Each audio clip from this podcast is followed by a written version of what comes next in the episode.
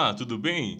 Aqui é seu amigo pastor Eliana Melo e esse é seu podcast Você é o Templo. Todos os dias eu venho aqui trazer uma palavra de Deus para o seu coração, para a sua vida.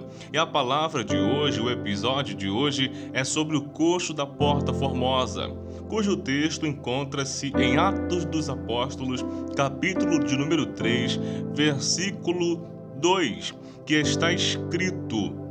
E era trazido um varão que desde o ventre de sua mãe era coxo, o qual todos os dias punham à porta do templo chamada Formosa, para pedir esmola aos que entravam. Ele, vendo a Pedro e a João, que iam entrando no templo, pediu que lhe dessem uma esmola. E Pedro, com João fitando os olhos nele, disse: Olha para nós e olhou para eles, esperando receber alguma coisa. E disse Pedro: Não tenho prata nem ouro, mas o que tenho, isso te dou. Em nome de Jesus Cristo, o Nazareno, levanta-te e anda. Esse texto da Bíblia Sagrada, ele narra uma história muito maravilhosa, um grande milagre. Um grande milagre operado por dois homens de Deus em nome do nosso Senhor Jesus. Mas é muito importante nós entendermos que Pedro e João, dois discípulos de Jesus, eles vieram de um culto muito pentecostal, muito cheio do Espírito Santo. Quando você lê o capítulo 2 de Atos dos Apóstolos, o versículo 1, versículo 2, 3 e 4, você vai ler o que está escrito ali, a qual a Bíblia Sagrada diz que, cumprindo-se o dia de Pentecostes, estavam todos reunidos no mesmo lugar, e de repente se ouviu do céu um som como de um vento veemente e impetuoso que encheu toda a casa, e foram vistas sobre eles línguas repartidas como que de fogo, e todos foram cheios do Espírito Santo. Então Pedro e João, quando eles já estavam indo para o templo em Jerusalém, para a oração, eles já estavam muito cheios do Espírito Santo. Eles recentemente tinham recebido a efusão do Espírito, a promessa da efusão do Espírito. Mas, na frente daquela porta chamada Formosa, a porta do templo, estava um homem coxo, um homem doente, desde nascença que ficava ali todos os dias para pedir esmola. Então, ao passar Pedro e João, aquele homem, aquele coxo, esperava receber alguma coisa, esperava receber uma esmola. Então, Pedro e João, eles ficaram como se sem ter como dar um dinheiro para aquele homem. Mas Pedro pediu para que aquele homem é, direcionasse a sua atenção para as palavras dele, que aquele homem viesse fitar os olhos em Pedro, fitar os olhos em João. Então Pedro disse para aquele homem: Nós não temos dinheiro, nós não temos prata, nós não temos ouro, mas o que nós temos podemos te dar, o que nós temos podemos te oferecer. Era como se Pedro estivesse dizendo para aquele homem: Nós não temos dinheiro, mas isso não significa que não temos nada.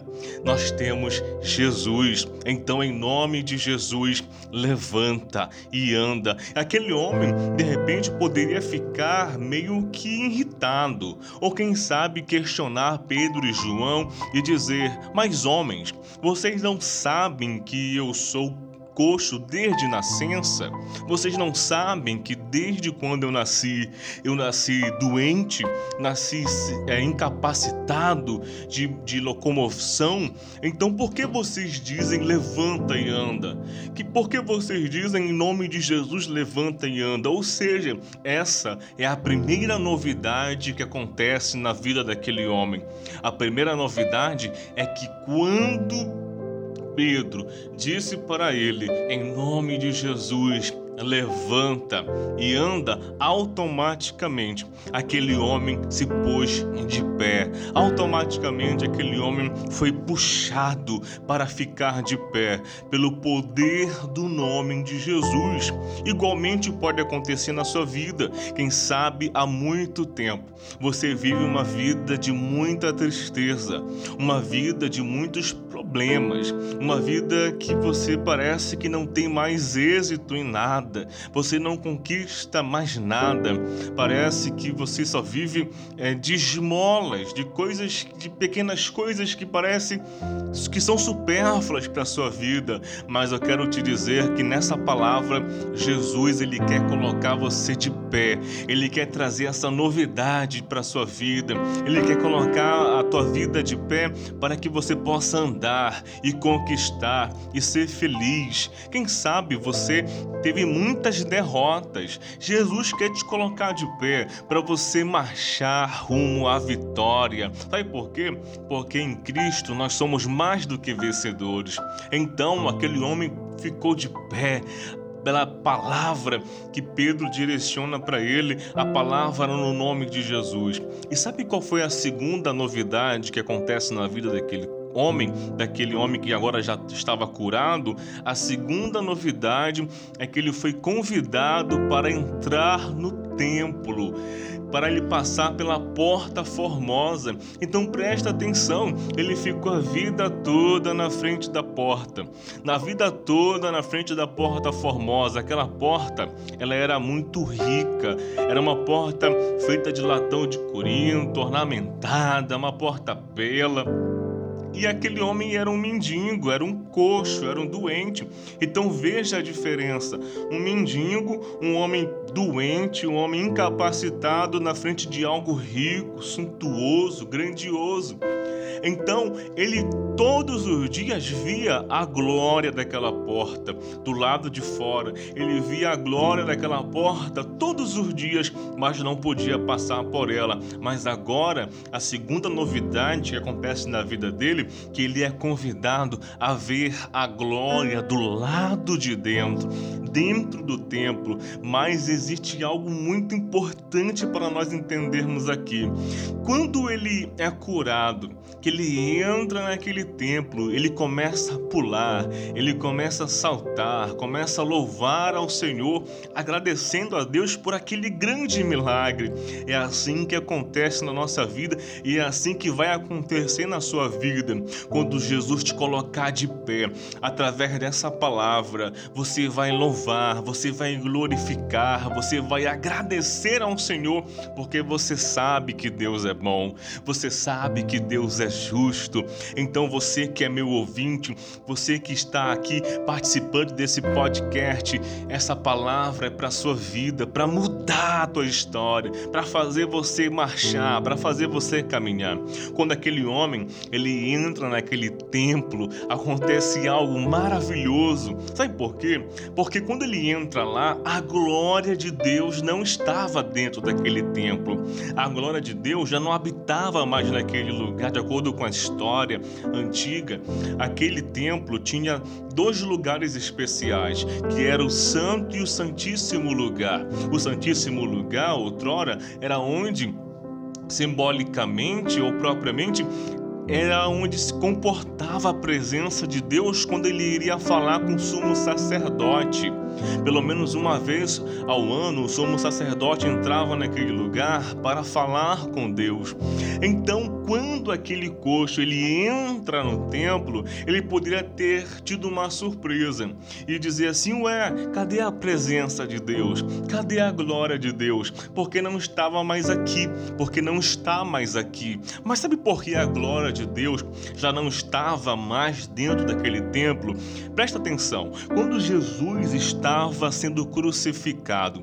E quando ele expirou, é interessante que o texto sagrado diz que o véu do templo que separava o santo do santíssimo lugar, ele se rasgou de alto a baixo. Ou seja, já não existia um significado importante da presença de Deus naquele lugar. Por quê?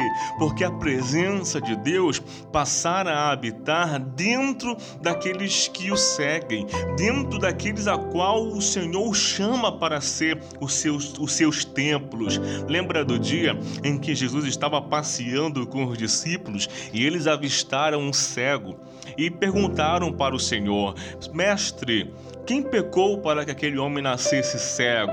Então Jesus disse: Não nem ele pecou, nem seus pais pecaram para que ele nascesse cego, mas isso foi para que se manifestasse a glória de Deus. Então, sabe o que você deve entender aqui?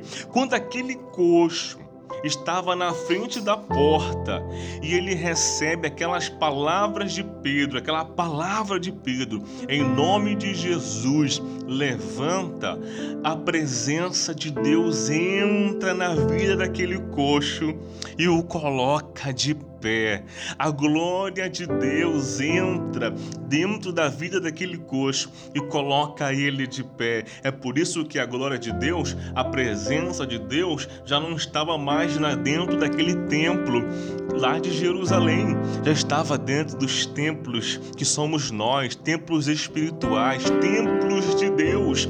Então, Jesus ele vai entrar na tua vida, ele vai mudar a tua história, ele vai fazer você pular e glorificar. E olha só, ouve isso aqui que eu estou dizendo para você. Quando aquele homem começa a pular, começa a saltar dentro do templo, os líderes espirituais daquele templo, eles disseram um para os outros: não era este que ficava na frente do templo, coxo, pedindo esmola? Alguém disse: era este. Ou seja, eles estavam contemplando o grande milagre operado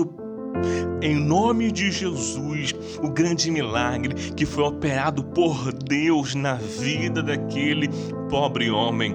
Então ele já estava feliz, porque a glória de Deus estava dentro da vida dele. Assim pode ser na sua vida também. Alguém pode não acreditar mais em você, pode mais não, confi não confiar em você, dizer que você vai viver uma vida medíocre, uma vida miserável. Mas eu quero te dizer uma coisa: eles vão ter que dizer, não era ele, não era ela que vivia triste, que vivia doente?